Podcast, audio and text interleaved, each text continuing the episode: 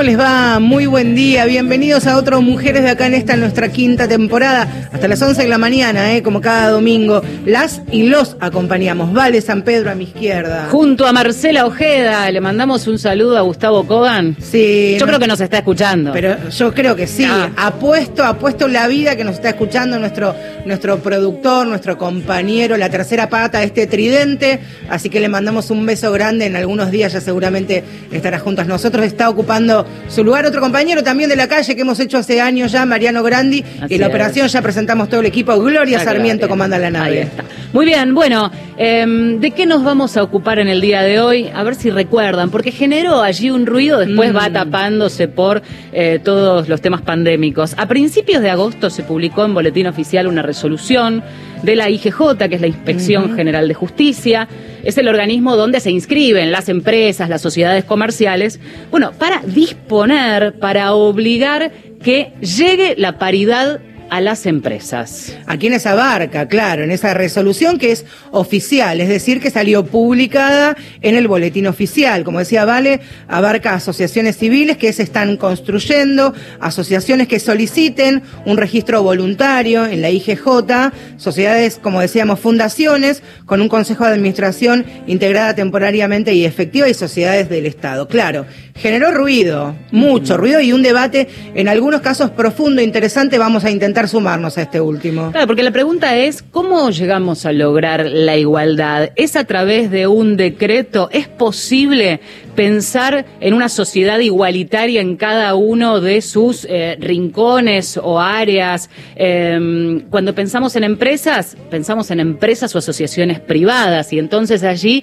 el Estado interviene con una decisión oficial que después se tiene que implementar y en todo caso regular y en todo caso después revisar, ¿no? A ver si se está cumpliendo. Quienes, por supuesto, rechazaron esta iniciativa ya de manera oficial publicada, es que es prácticamente inmiscuirse y estar dentro de lo que es una organización, una forma de trabajo de cada una de las empresas del mundo privado e inmiscuirse incluso intempestivamente dentro de la organización de estas sociedades o empresas. Como programa feminista nos propusimos eh, revisar un poco esta cuestión, también puertas adentro. Esto está siendo tema de debate incluso desde el propio seno de eh, las asociaciones que nuclean a empresarias mujeres, que ya traen distintos tipos de debate y ahora claramente están con este tema puntualmente también. Porque son muchas de esas mujeres que trabajan en distintas empresas y asociaciones del mundo privado que se reunieron, por ejemplo, con la ministra de Diversidades, Mujeres y Género, con Elizabeth Álvarez, eh, Gómez Alcorta, que llevaron adelante esta iniciativa. Por supuesto que no es algo novedoso, no es algo nuevo que la falta de equidad en el mundo privado y en el mundo público nos azota principalmente a las mujeres. Pero ¿de qué manera se puede implementar e instrumentar esta resolución? Bueno, y vamos a empezar a hablar de esto ya con eh, Manuela Graciela González, es doctora en ciencias jurídicas, es socióloga, es investigadora y directora del Instituto de Cultura Jurídica de la Universidad Nacional de La Plata. Hola Manuela, aquí Valeria y Marcela te saludamos. ¿Cómo estás? Buen día. Hola, buen día, Valeria y Marcela, ¿cómo están? A ver, ayúdanos a, a- desgranar este tema, a pensarlo, porque en principio una celebra al enterarse de la noticia. Ahora, ¿cómo se logra la igualdad, la paridad en una empresa privada? Este, bueno, este, vos diste en la tecla, este no es un tema nuevo. Eh, las mujeres, desde que se conformó esta sociedad, este sistema capitalista, eh, de diferentes formas y con la ayuda de algunos varones que también desde el principio se sumaron, eh, eh, buscamos hacer resistencia a una sociedad que nos colocaba en una so- en un lugar de subordinación con respecto a los varones. Eh, y eso desde la década del 80 en nuestro país y posteriormente con la incorporación de los tratados internacionales en nuestra Constitución Nacional ha hecho que eh, las mujeres desde los movimientos de base, desde eh, las asociaciones de mujeres jurídicas, eh, vayamos trabajando en dos niveles. Por un lado, en que se consagren nuestros derechos en las diferentes dimensiones, entre las que se incluye obviamente el trabajo y el trabajo eh, en, en la en el ámbito privado que el- este es lo que más eh, debería haber crecido y sin embargo no ha sido así en algunos niveles.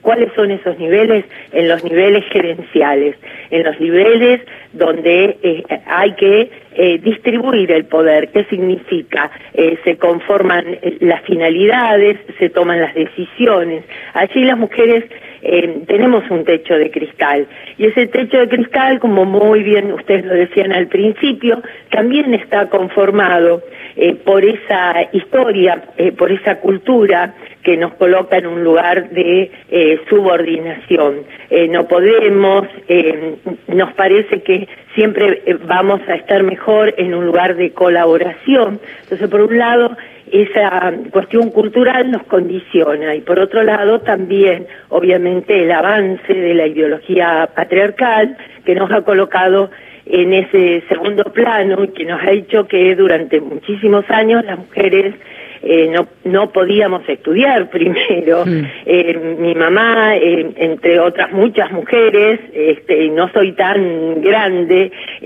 fue la primera de su familia en terminar la escuela secundaria y recibirse de maestra, o sea que no estamos hablando en términos históricos de mucho tiempo, sino que estamos hablando de la conformación de una cultura sobre la que tenemos que trabajar. Y yo lo pongo en estos términos porque ahora eh, no, eh, la gente en general, las personas, todas, todos, eh, hablamos mucho en el tema desde el punto de vista de la perspectiva de género y parece que es algo este, muy abstracto y que a las personas comunes les cuesta mucho entender qué es la perspectiva de género. Simplemente es cumplir con los derechos que ya están consagrados en nuestra Constitución Nacional y en muchas leyes, y es buscar justamente que las mujeres podamos llegar, si nos capacitamos, a los mismos lugares que los varones. Hablé mucho seguido, perdón.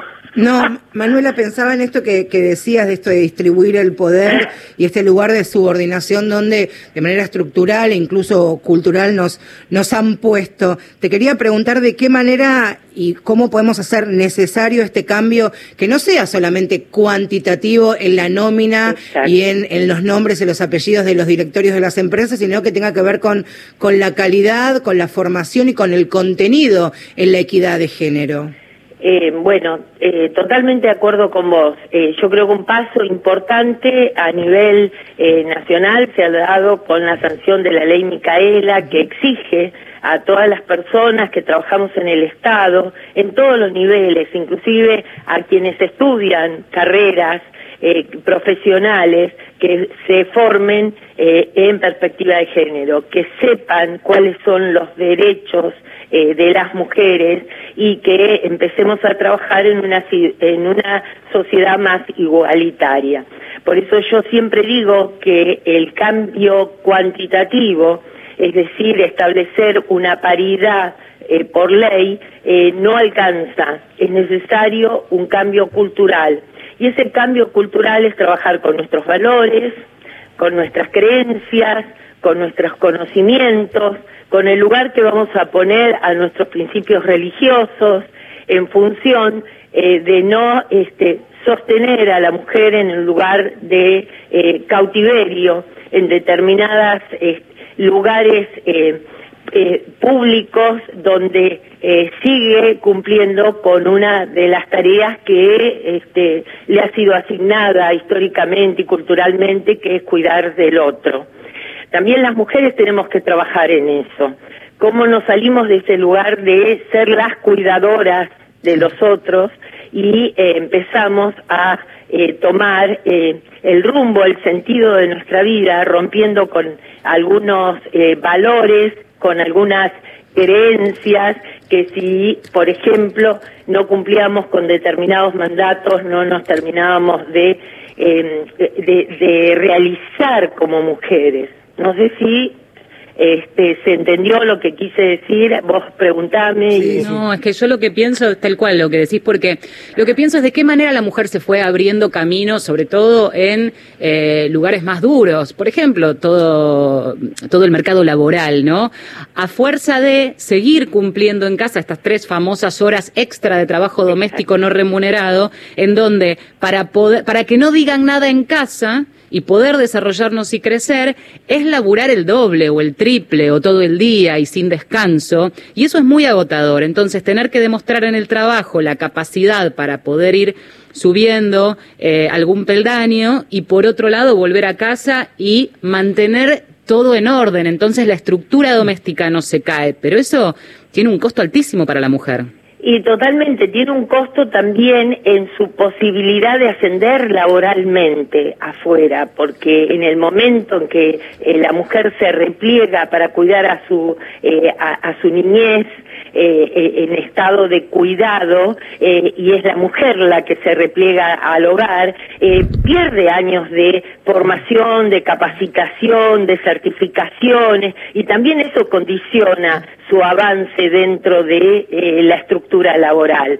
Eh, yo, este, no por ponerme eh, de ejemplo, pero eh, he recibido este, preguntas de mis becarias diciéndome, ¿cómo hiciste para estudiar tanto este, durante el tiempo en que tenías tus hijos pequeños. ¿Y cómo hiciste, Manuela? y bueno, como hacemos, como hicimos todas las mujeres de mi generación, eh, teníamos un poco invisibilizado eso, a pesar de que siempre fui una luchadora por los derechos de las mujeres, eh, hacía este un poco de todo y cuando podía y estudiaba eh, en, en, los momentos que, que, me dejaban libre.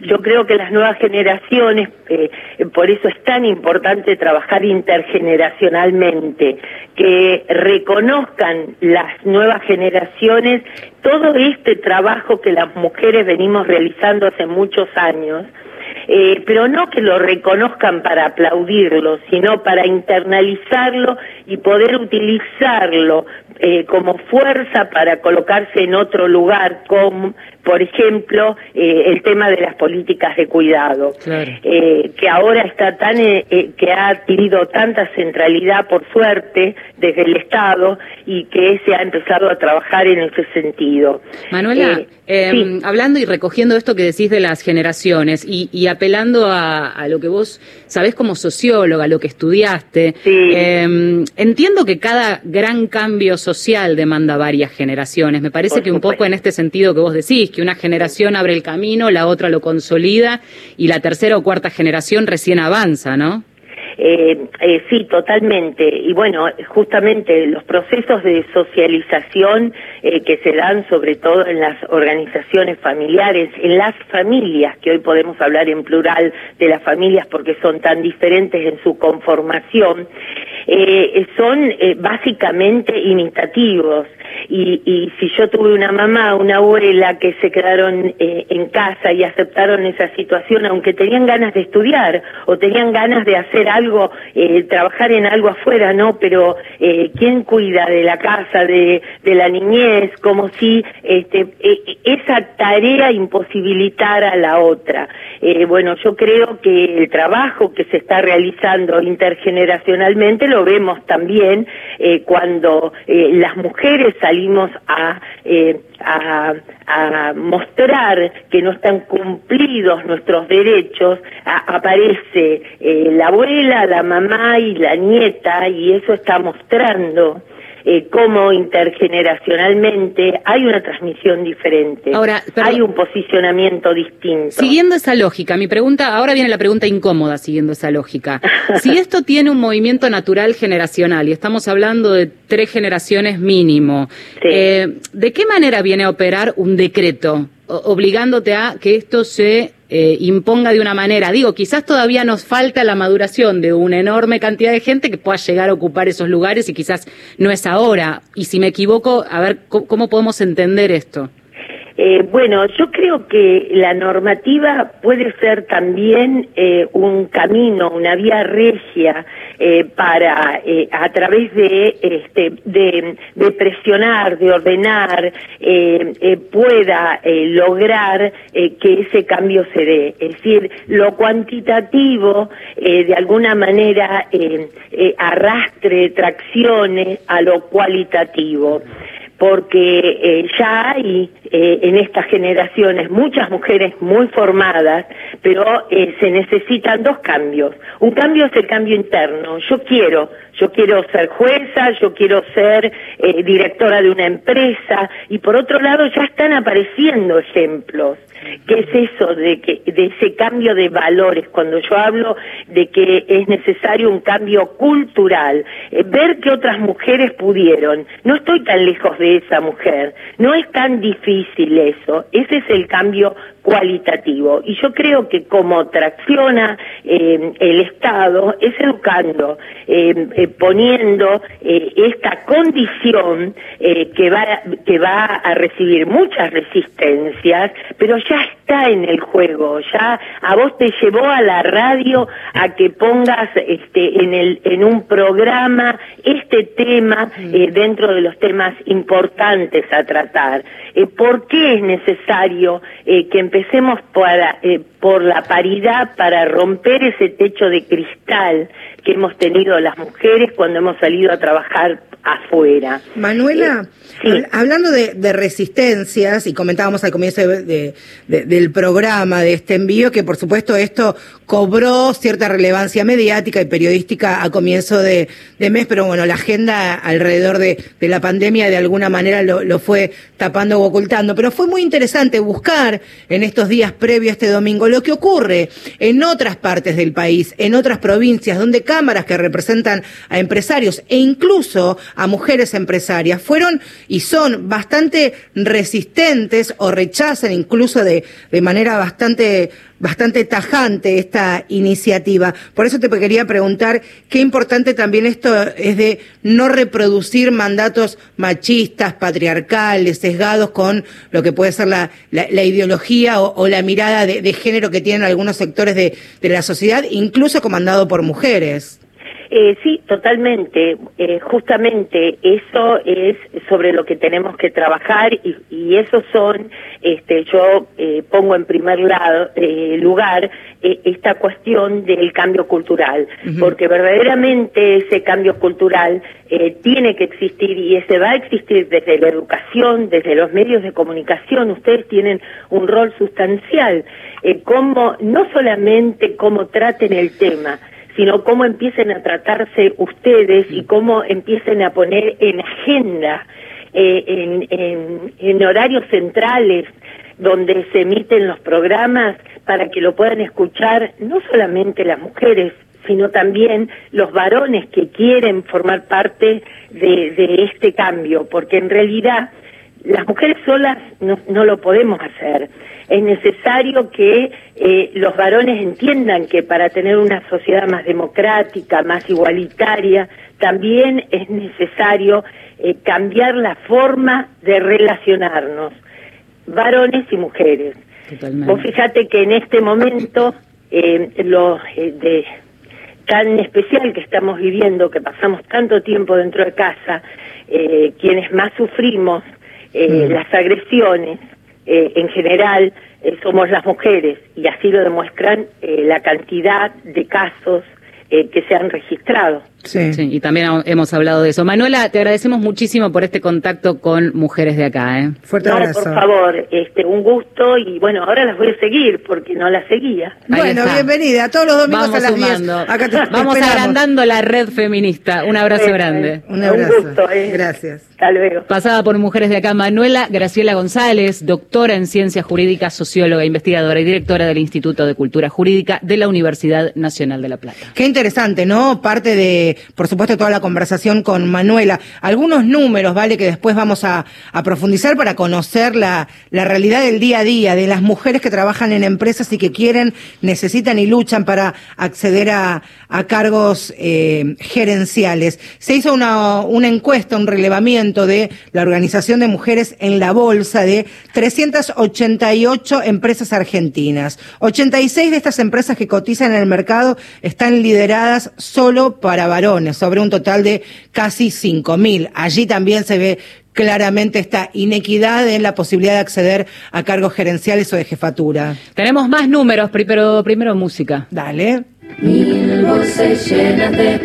Es fémina. con la canción Arriba. Vamos habitándolo con cuerpo, abriendo el camino. Mil voces llenas de espíritu llenando el vacío. Invita a flotar.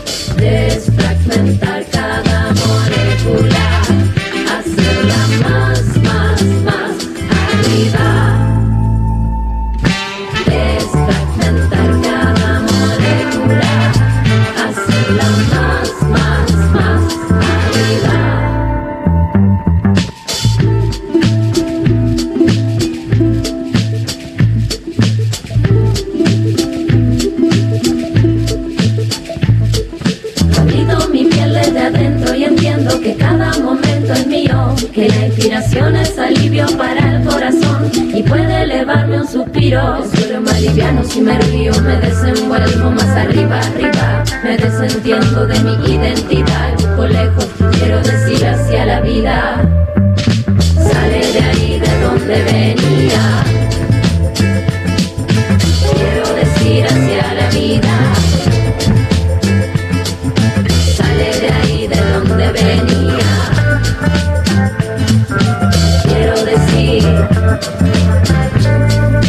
La vida. Desfragmentar cada molécula. Hacerla más,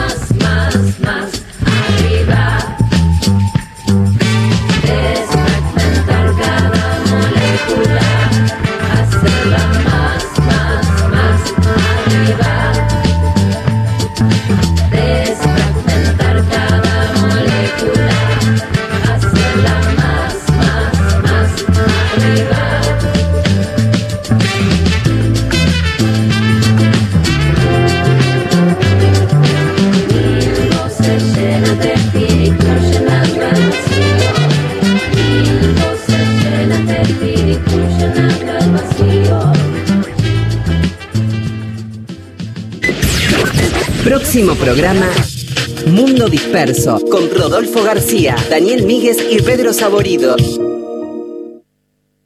Ahora, Nacional, en todo el país. 10 de la mañana, 26 minutos. Una fiesta única. Desde el Teatro Coliseo, este lugar donde todo empezó. Qué lindo saludarte, Héctor Larrea. Me emocioné recién, la radiofonía argentina, mis queridos, cumple 100 años. Más de 300 radios unidas. Estaba yo pensando en los que podrían estar en este lugar con nosotros y que no están. Contenta de celebrar a la doña que cumple 100 años. Un, un día lleno de recuerdos, de imágenes. Contento de ser parte de esta transmisión. Momentos inolvidables. Presidente. Abierto al lío, con eso alcanza, con eso alcanza. La radio siempre es una compañía para mí. ¿Qué tal, presidente? ¿Cómo está? Se me ocurría pensar escuchando al querido Negro Dolina y al propio presidente. En este día tan histórico, ¿no? De los 100 años. A veces te preguntan, ¿y vos qué pensás? ¿Va a desaparecer? de alguna manera siento que somos la radio. Volvé a vivir los festejos de los 100 años de la radio. Cosas increíbles que a uno le ha generado la vida y la radio. Cuando hablo de Alejandro Dolina, se me engrandece el corazón. Quiero reivindicar que nos hayamos juntado todos. Celebremos la diversidad. Qué honor realmente poder estar compartiendo con ustedes este momento. Uno no creía que se iba a volver a emocionar. Hola, Héctor, Dios. Y estar hablando con vos es la emoción. Hoy, desde las 18. Hola, ¿cómo le va? Pero ¿cómo está Enrique querido? Un abrazo, maestro. ¿Cómo Estar en un equipo opinando de fútbol. Sí considero que saqué de Víctor Hugo. Respetar a todos. La voz humana no se cambia con nada. Hola, ¿qué tal? ¿Cómo están? Hola, Héctor. Hola a todos. Hola, vamos, Lalo. Lalo. Lalo. Por Nacional, la radio pública.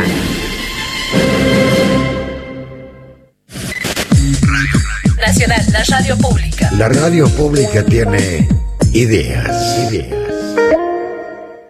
Vidas Prestadas, este programa sobre libros y sobre mundos posibles. Vidas Prestadas, Inde Pomeranie. Claudia Piñeiro, autora de Catedrales. Tantos libros, Claudia. Siempre tus libros además llegan como con una cierta regularidad. La escritura es ontológica, que uno no es la misma persona si escribe o si no escribe. Lunes, desde las 0.30. Yo siento que es algo que viene como formateado en el ADN en un punto, esa necesidad de escritura, de expresarte con la palabra escrita. Y cuando pasa el tiempo y no lo haces, te empezás a sentir salido del eje, por decirlo de alguna manera. Por Nacional, la radio pública. Mujeres de acá. Mujeres de acá. Marcela Ojeda y Valeria San Pedro. Por Nacional.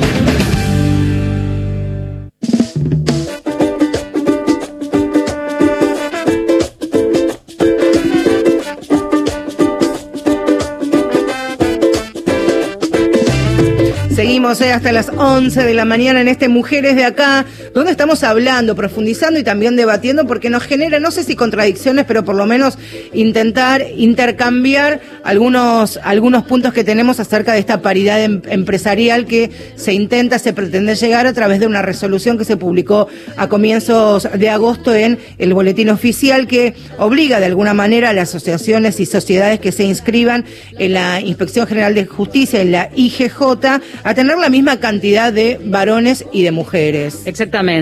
Esta cuestión que tiene su letra chica en lo que fue publicado en el boletín oficial, para empezar, va a aplicarse a partir de ahora. Es decir, Sí. las nuevas sociedades que se inscriban, pero ya está vigente, atención con esto, tienen que empezar a cumplimentar estas cuestiones. ¿Hay excepciones? Sí, las hay. Pero ahí hay que presentar justificaciones y si no, tenés que cumplir con esta igualdad de varones y mujeres en los puestos jerárquicos, en la conformación de los directorios, empieza por un universo más acotado y luego la, idea es ir ganando espacio. También la resolución detalla, incluso también una vez que dieron entrevistas quienes participaron en la redacción de esta resolución, que no se trata solamente de llevar cantidad a los que son los consejos directivos de cada una de las empresas, sino que la temática de la igualdad y la equidad de género atraviese de alguna manera lo que es la productividad incluso de muchas empresas y el mecanismo en el que empiezan a trabajar. Exactamente. Bueno, ahora vamos a hablar de todo esto y de algunas cuestiones, ¿no es cierto? Pero eh, quería referenciar algo. Si acaso escucharon el debate y estaban un poco pensando en, en la pandemia, por ejemplo, seguramente les llegó a partir del, comillas, chiste. A ver. De Sendra cuando dijo en la contratapa de Clarín en la sección humor, último momento, el 50% de los directorios de empresas deberá estar integrado por mujeres. Y hay allí otra persona que dice, además será obligatorio que antes de cada reunión se hable de George Clooney, de tampones y de dietas. Estamos en todos los detalles, eh, dice el tercer personaje en cuestión, que es el que encarna el gobierno. Bueno, eh, las que al día siguiente Sandra, incluso tuvo que escribir una especie de carta abierta en el que por supuesto eh, ni siquiera es una especie de revisionismo interno, ¿no? Son esos pedidos de perdón justificados. Ni en realidad. siquiera, ni siquiera eh, solapado, bueno, también sepia para Sandra, más sepia que nunca. Ahí está. Bueno, de eso se trata el debate que proponemos hoy en Mujeres de Acá. Se pueden comunicar, por supuesto, arroba mujeres870. Arrancamos con la próxima nota. Es Dale. Liliana D'Anuncio, que es la presidenta del SEMS, que es Convergencia Empresarial de Mujeres, que agrupa a todas las organizaciones. Acá tenemos que decir que en la previa de la producción, Sí. con Gustavo Kogan y en el armado del programa, buscábamos organizaciones que representaran y nuclearan empresarias mujeres. Y, para sorpresa, había varias. Y a su vez, esta organización, el SEMS, que las aglutina a todas. Así que le damos la bienvenida Mujeres de acá a Liliana D'Anuncio. Aquí estamos Marcela y Valeria. Buen día. Hola, buen día, chicas. Un, un placer. La verdad me, me han hecho reír con, con Sendra. Y les cuento, en nuestras reuniones lo que menos hablamos es de George Clooney, la copa o tampones. Así que bueno, genial. Gracias por, por la invitación y, y bueno, sí, la verdad que SEMS es una convergencia de, de las diferentes cámaras eh, y confederaciones del país, de las principales. Estamos, eh, bueno, la Confederación Argentina de la Mediana Empresa, Mujeres CAME, la Sociedad Rural, está la CAC, la Cámara Argentina de Comercio, la Unión Industrial Argentina, la Unión Industrial de la Provincia de Buenos Aires, la Bolsa De Comercio Mm. de Buenos Aires, mujeres eh, de la Federación Económica de Buenos Aires, las mujeres empresarias de FECOBA, AIME, FEPESNA, que es la Fundación de Estudios Económicos, Políticos y Sociales para la Nueva Argentina, y yo personalmente represento a Fundación Flor, que es una fundación joven. Eh, bueno, fundación, en general las fundaciones tenemos poca vida en relación al, al resto de las organizaciones, eh, que es liderazgo a organizaciones responsables. Liliana, Estas lo primero, lo primero que se me ocurre preguntarte es, todo eso que nombraste, quiere decir que mujeres hay, el tema es que no las vemos en la foto. Exactamente. Y una organización más, perdón, OAME, Organización Argentina de Mujeres Empresarias, que tiene un montón de años en la Argentina. Entonces, mujeres hay y mujeres empresarias hay desde hace muchos años. Y mm, básicamente me encantó escucharla a, a Manuela. Y mm, eh, en un momento Manuela comentaba de que tal vez mm, necesitamos seguir formándonos. Históricamente las mujeres, y si miramos los promedios de las universidades graduadas, desde que tenemos acceso al, al estudio, las mujeres siempre tenemos las mejores notas. Entonces, tenemos ese paradigma cultural, nosotras mismas, de tener que re- ser mejores que. Y claramente comparto con Manuela que es un tema cultural. ¿Qué nos pasa a las empresarias y a, las que estamos trabajando en esto y que llegamos a determinados lugares? No nos hemos dado cuenta del sesgo y de la necesidad que se tenía de hablar de estos temas. Y, de hecho, el- la simple cuestión de que mm, las, las cámaras y estas organizaciones que congregan a toda a, a- la economía de- del país y del sector privado que reactiva, que somos el, el sector que podemos, que podemos no, que debemos reactivar y encender esta economía que está tan parada, ¿no? Entonces, y nos están dando y nos están escuchando eh, a las mujeres. Entonces, claramente apelamos a la diversidad, claramente apelamos a que eh, tener mesas diversas con las miradas de todos y todas, vamos a lograr encontrar las mejores alternativas a las situaciones problemáticas. Eh, la sociedad ya es diversa. ¿Qué nos pasa en las organizaciones que cuando vamos a, la toma de decisiones, las, las mesas se empiezan a homogeneizar? Históricamente, cuando conformamos un equipo, en general contratamos al semejante, al que me llevo, eh, tenemos la misma línea de pensamiento, tenemos, vamos hacia el mismo lado, o fuimos al mismo colegio, o nos conocemos de, de- del club o del, o, o del golf, ¿no? Eh, los hombres, o que se van a jugar al, al, al fútbol y, y, y así generan confianza. Entonces, em, prácticamente el, el, el tema es ese, nos vamos nos vamos armando equipos chicos con semejantes, pero nos estamos perdiendo la gran oportunidad de escuchar las otras miradas. Y hay otro gran tema, que somos nosotras mismas. Nosotras mismas realmente eh, tenemos este sesgo de que tenemos, bueno, también tenemos el, el, el rol de, ser madres y de la casa y de los cuidados, y de hecho eh, en- a principios de, de la de la pandemia con la cuarentena se ha hecho un- una una encuesta a, a mujeres eh, desde emprendedoras a empresarias de todo el país y, y el impacto es alto. ¿Por qué? Por lo que ustedes comentaban antes, porque tenemos además la carga de, de los quehaceres domésticos. Y muchas veces le decimos a los hombres, a nosotros nadie nos enseñó eh, a, a- a conducir una, a, dirigir una, una, una, una familia y una empresa en simultáneo. Lo hacemos porque lo hacemos y ustedes también. Y yo creo que el, el, la gran oportunidad que nos trajo esta pandemia es que todos en casa, todos en casa, empezamos a, a, a cumplir estos roles. y a dividirnos las tareas entre todos y nosotras dejar de tener esto de que lo tenemos que hacer nosotras y que el varón me ayuda. No me ayuda el varón, somos los dos.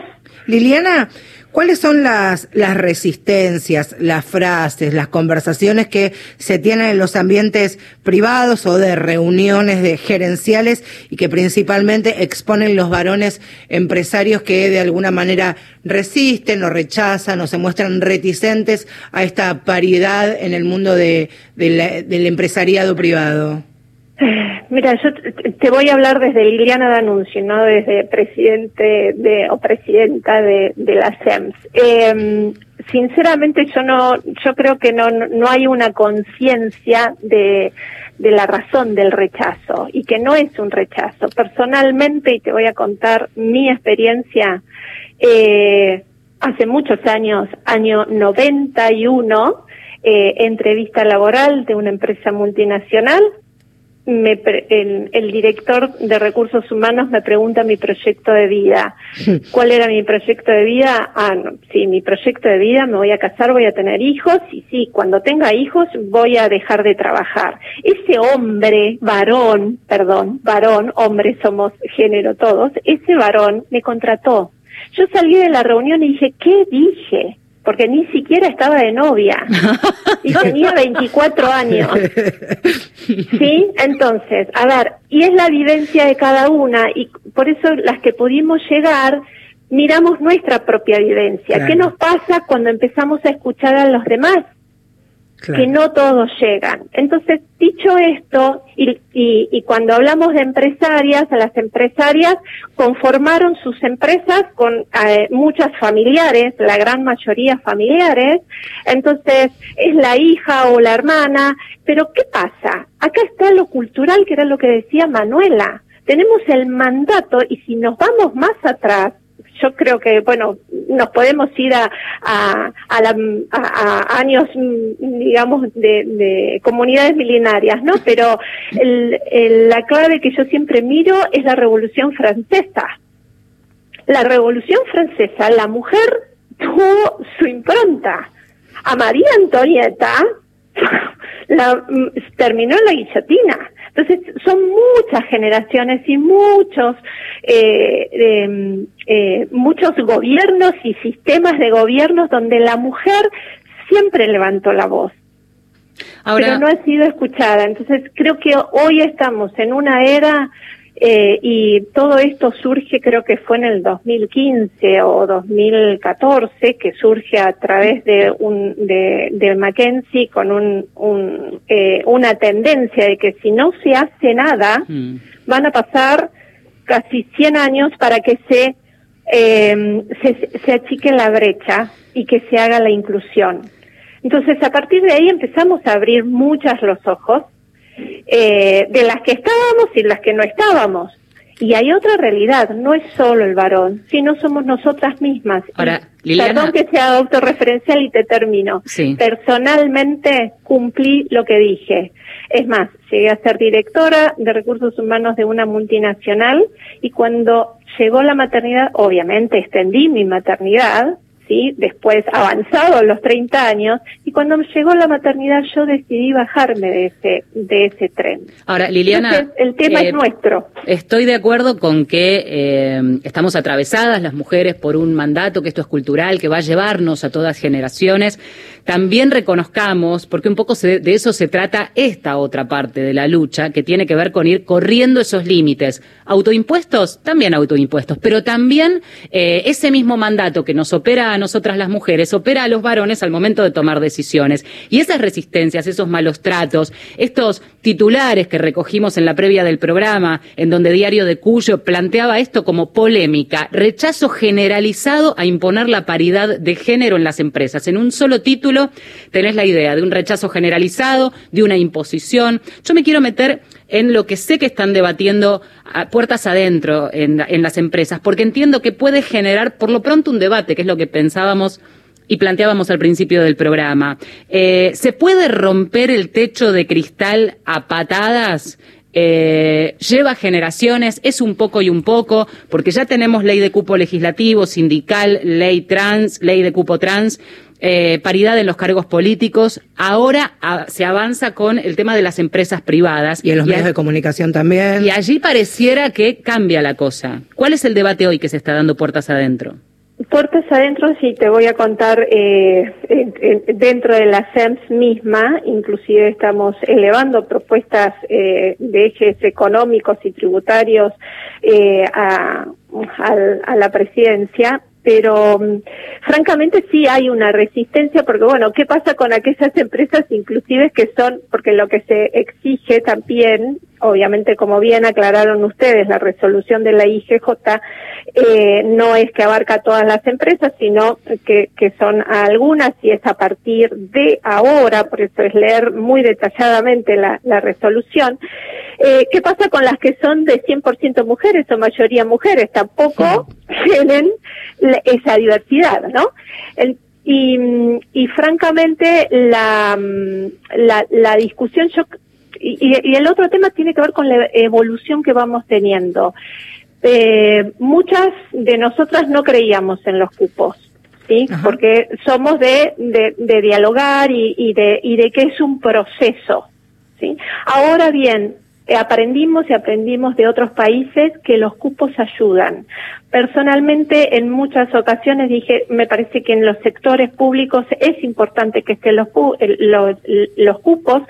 En el privado me generaba dudas, pero evidentemente eh, para acelerar el tiempo, y siempre va a haber un debate, siempre va a haber, cuando hay un cambio, algo muy, muy rotundo o disruptivo, se va a poner en el tapete. Pero después las aguas empiezan a, mermar y a tranquilizarse, y ese ir encontrando es lo que decían ustedes, van las dos cosas juntas y con cierta flexibilidad y con un proceso. Dicho esto, algo que les quería comentar dentro de Fundación Flor, nosotros trabajamos la, responsabilidad del liderazgo y esa responsabilidad del liderazgo, instituciones que sean responsables y esa responsabilidad tiene que ver con incluir a la sociedad en, eh, en su totalidad. Y esto, como bien eh, en, en programa Ganar, Ganar de ONU, Mujeres y demás, eh, la, la diversidad es una cuestión de económica. Nos ganamos todos, impactamos en el Producto Bruto Interno y en el Producto Bruto Mundial. Entonces, ¿de qué estamos hablando? Si lo hablamos del eje de la economía, claramente tenemos que estar, los equipos tienen que ser bien diversos. ¿Cómo vamos a innovar si los equipos no son diversos? Liliana, ¿pudiera haber un impacto en la producción, en las ganancias de las empresas que tengan constitución diversa y equitativa en el directorio? Eh, totalmente, y ya está comprobado. Te- después, les, si quieren, les alcanzamos en la, en la, pro- a la producción eh, estadísticas que ya están comprobadas, eh, estas mediciones, porque lo veníamos diciendo a partir de, de, de este estudio de McKenzie de tendencia de que si no hacemos nada, de hecho, cuando llegó el W20, lo que nos pasaba era que no había tantas métricas. Lo importante, el diagnóstico lo tenemos de hace mucho tiempo. Lo importante es medir para poder ir demostrando esto que estábamos diciendo. ¿Mm? Eh, ¿Y, Y y eso podés ya adelantarnos algunos de esos números o, o proporciones? Soy, te- le soy totalmente franca. Después le, les, les Dale, pasamos a la, a la producción redes, que sí. sean, que Pero también sean pe- pensa- concretos. Sí. pensaba Liliana en esto de la ganancia eh, económica, financiera de las compañías, de las empresas, que en otra temática, en otra realidad que tiene que ver con las licencias por paternidad de los varones, que también está demostrado en los países que tienen mayor cantidad de días, a diferencia de la Argentina, que cuando los varones vuelven a trabajar o hacen home office porque comparten las tareas del cuidado con la mujer o con la compañera que, que están transitando la, o con el compañero que están transitando la, las paternidades, también se ve esto en la producción y en la ganancia de las empresas porque está comprobado que vuelve más productivo al lugar de trabajo. O sea que la diversidad, la equidad y la ampliación de derechos también incluso sirve para el bolsillo de, de los dueños o los gerentes de las grandes compañías. Totalmente, totalmente. El, el- lo importante es en el varón, es que en general quieren volver antes al, trabajo cuando nosotras proponemos y, y que no esto no genera un costo, porque ¿qué le pasa al, al empresario? O al empresario, por más que lo pague el, el, el Estado. Si esta división, eh, digamos, todas las normativas y estas divisiones eh, gene- buscan la paridad, después pasa, ¿qué nos pasa a nosotros eh, conviviendo, no? El varón en general es como que, bueno, tiene que salir y que, bueno, estar en, estar en el cuidado los primeros cinco meses o nos, nos necesita el bebé. Una vez que el bebé empezó a comer a la mamá, digamos, eh, le puede seguir dando la lactancia y demás, pero puede seguir trabajando. Y el varón también puede seguir haciendo lo mismo. Ahora, cuando vas al, al, al empleador, ¿sí? El empleador lo mira, uy, pero son tres meses que, y te mira la, la edad de la mujer, si estás en edad reproductiva o no, ¿no? Entonces, uy, y ahí pasa por ese lado. Pero el otro tema, por eso insisto, somos también nosotras mismas. Que nosotras mismas eh, nos tenemos y, y, los distintos liderazgos, tanto las que llegaron, las que son somos eh, empresarias, eh, tenemos no solo el, el tema, esto que hablaban ustedes del techo de cristal, sino ayudar a las que se, se temen todavía por sus mandatos eh, de cómo hacer ese equilibrio de balance Claro. de vida privada para que accedan. ¿Sí? Personalmente me bajé de esa carrera y no me, no me, no me arrepiento para nada de la decisión, ¿sí? Y ahí no hubieron ni varones ni, ni nadie que me lo pidiera, fui yo personalmente. Y siempre lo que decimos es, eh, tener el, eh, eh, tener la, la libertad de elegir como, como mujeres. Eso y también. también eh, hay muchas mujeres que llegan a ser directoras y cuando llegan a ser directoras, eh, después se bajan.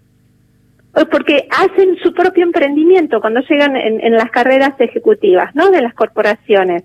Entonces ahí los números, las estadísticas, nos empiezan a veces a, a cambiar. Pero ¿por qué pasó con esa mujer? Esa mujer salió de ese, de esa posición alta de una corporación, pero fue a generar empleo creando una nueva empresa pequeña, emprendiendo una nueva empresa. Liliana, volviendo al... Por eso al- las estadísticas son, depende de cómo las miremos. Claro. Volviendo al, al tema de, de este cupo o en realidad paridad que se pretende en las empresas, ¿hay antecedentes en el mundo? Porque muchas veces eh, se implementan medidas tomando como antecedente.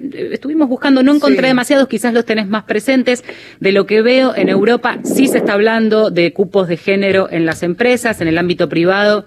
La situación es dispar. Suecia no tiene cupos, Alemania lo implementó hace poco, Francia también. Estados Unidos hay quienes dicen que por la idiosincrasia propia americana sería difícil de implementar. ¿Tenés algún otro dato en donde sí funcione y de qué manera o que se haya tomado como referencia?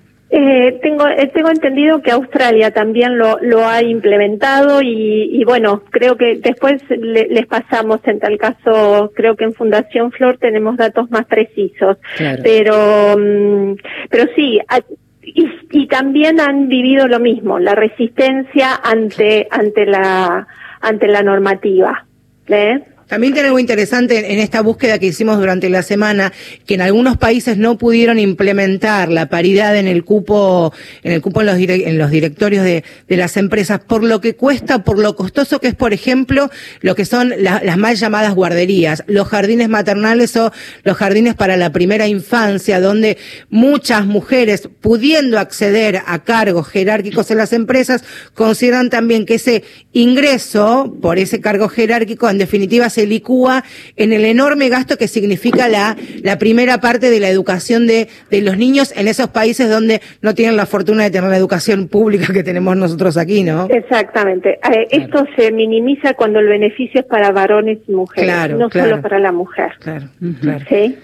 Esto, eh, es que el, el beneficio, eh, o sea, queremos igualdad de derechos, no privilegios por, Claro. sino igualdad de derechos. Igualdad y esa igualdad es, es buscar la, la eh, equiparar y ser porque vamos juntos, a la par. Acá no es que venimos las mujeres para sacar a los varones, no, al contrario. Totalmente. El tema es eh, leyes normativas que ayuden a, a ser equitativos, a la paridad. Sí. La paridad también que sea en salarios, ¿eh? porque todavía los datos del Banco Mundial hablan de las mujeres promedio 27% abajo. Eh, habrá que ver si en esos cargos jerárquicos o del directorio eh, llega esa diferencia, ¿no? O ahí sí se equipara. Eh, somos responsables también nosotras. Y acá tuve una discusión de- personalmente cuando veía estas estas estadísticas o cuando empezamos en- con, con todo este movimiento, digo que, no- que, que nos, nos comprometimos más cuando llegó el W20. Digo, ¿cómo puede ser? O sea, yo soy especialista en recursos humanos y remuneraciones, miramos los valores de los puestos, no estamos mirando si es varón o mujer Claro. quién ocupa el puesto. ¿Y sabes qué descubrí? ¿Qué? Digo, con mi socio varón, digo, no, pero técnicamente nosotros decíamos, no, esto no es así. ¿Sabes qué descubrí? Que somos nosotras mismas. Nosotras mismas no negociamos nuestro salario, porque siempre tenés una banda de salario para una categoría. Ahora, vos tenés un empleado, un empleado que recién se casa y va a ser papá, te- al jefe le va, le va a, a- a- a ir a la cabeza para su, Pelear un aumento. subir, eh, pelear el aumento. Y la mujer, ¿sabes qué hacemos? Buscamos flexibilidad horaria. Ay, totalmente. Claro, Por favor, a- así, la historia así de fuimos, así vidas. fuimos que- claro, es, bueno, por eso decíamos al comienzo y ya te despedimos Liliana, tiene que ver con una cuestión estructural, cultural, de la manera en que estos patrones fuimos reproduciendo a lo largo de toda nuestra vida, incluso desde nuestra, nuestra infancia. Liliana, fuerte abrazo, gracias por haber pasado por placer, Mujeres de Gracias, acá. chicas, un placer. Un gusto. Bueno, y qué bueno que se abran los micrófonos y que se hable de esto, que se ponga sobre la mesa de debate ¿Qué, también. qué- ¿no? cuánta realidad, cuánta verdad? Recién revoleábamos los ojos, ¿vale? En esto de negociar los salarios. ¿Cuánto nos cuesta a las mujeres a diferencia de los varones, aunque hubiera un convenio colectivo de trabajo, un salario estipulado por esta... Todo, por- totalmente. Bueno, algo dijo. A ver. ¿Viste que dijo en un momento que la aspiración es ir juntos a la par? No teman, empresarios. Le he pedido tanto a Dios que al final oyó mi voz. Por la noche a más tardar, mm,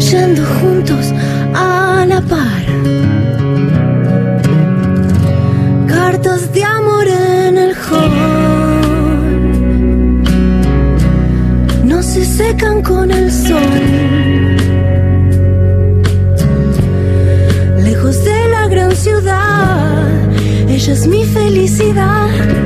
Nada como ir juntos a la par.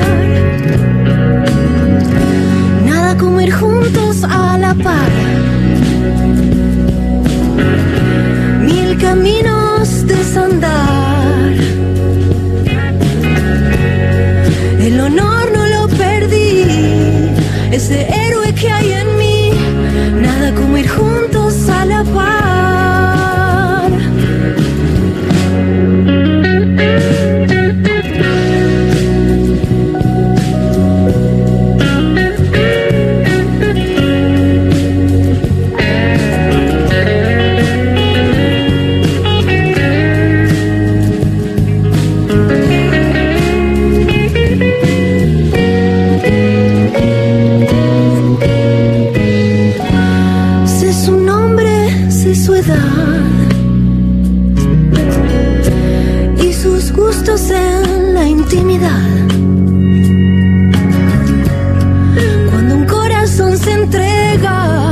Y el mañana nunca llega, ¿qué más puedo hacer? Nada como ir juntos a la par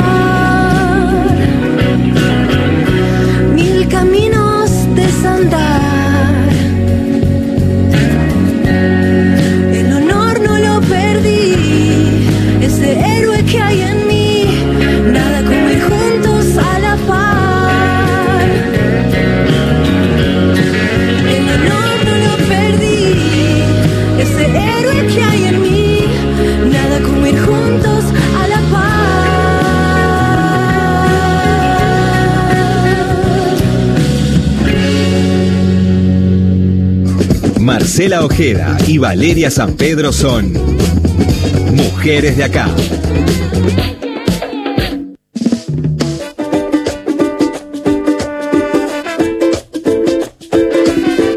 Debatiendo en los minutos finales sobre todo lo que escuchamos en el programa de hoy. Un debate interesante eh, que aprovechando la oportunidad de la coyuntura decidimos retomar, a veces también tomados un poco por todo esto de, de la pandemia, ¿no? Hubo el 27 de agosto, hace algunos días nada más, un encuentro virtual sobre la igualdad de género en las empresas. Por supuesto, interesante la participación de manera virtual, por un lado, el Programa de Naciones Unidas para el Desarrollo, también la Red de Pacto Global Argentina y el Consejo Federal de Ciencias Económicas de la provincia del Neuquén. El objetivo, según publicaron en sus redes y hablamos con la encargada del APNUD aquí en la Argentina, el objetivo era de integrar estas medidas para cambiar la estructura organi- eh, la organización de cada una de las compañías y demostrar cómo esta desigualdad, esta desventaja de las mujeres o de la diversidad en, en los directorios de cada una de las empresas también impacta en la producción y la estructura global de cada empresa. ¿Qué hicieron? Primero presentaron alternativas, varias herramientas para medir y diagnosticar esta realidad y evaluar un plan de mejoría. ¿Qué va a pasar? Este proceso va a, llevarse adelante durante varios meses, hasta el año que viene, y luego se va a sumar a estas compañías que participen una auditoría externa para de alguna manera dar la muestra de de calidad como se da en, otros lugares, sino demostrar que se puede, que lo lograron, lo que es llevar adelante entonces esta equidad, igualdad eh, de género y de las diversidades. Pensaba en la foto, y no hablo de la foto de este programa, eh, hablo de esa foto que siempre resistimos en redes cuando vemos una reunión, en este caso de empresarios, y aparece ahí perdida una mujer con su trajecito. Bueno, hay investigaciones sobre esto. De las mil empresas más grandes de la Argentina, solo el 10%, 10,3, tiene miembros mujeres en sus directorios. Difícilmente entonces llegue a la foto. Por eso estamos luchando, por eso escuchamos estas voces y a estas referentes que hoy nos hicieron aprender un poquito más. También una encuesta y con esto nos vamos. El 65 CEOs de la Argentina participaron en una encuesta de mil de todo el mundo. El 80% tienen hijos. Tampoco hay que renunciar a eso para llevar adelante la carrera profesional. Hicimos este programa en la operación técnica. Gloria Sarmiento, eh, Mariano Grande en la puesta al aire, Gustavo Kogan en la producción. Le mandamos un Está en beso. boxe, ya vuelve, vuelve dentro de poquito. Marcela Ojeda. Y Valeria San Pedro hasta el domingo próximo. Adiós. tampoco